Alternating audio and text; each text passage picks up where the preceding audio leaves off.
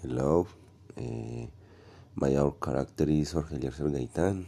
This is our question and answers. First question: We was he born?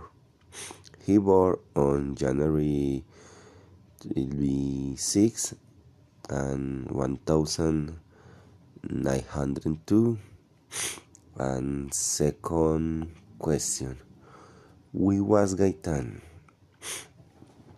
He was a political leader. Dear question: Where did he continue his studies? He continued his studies in Roma.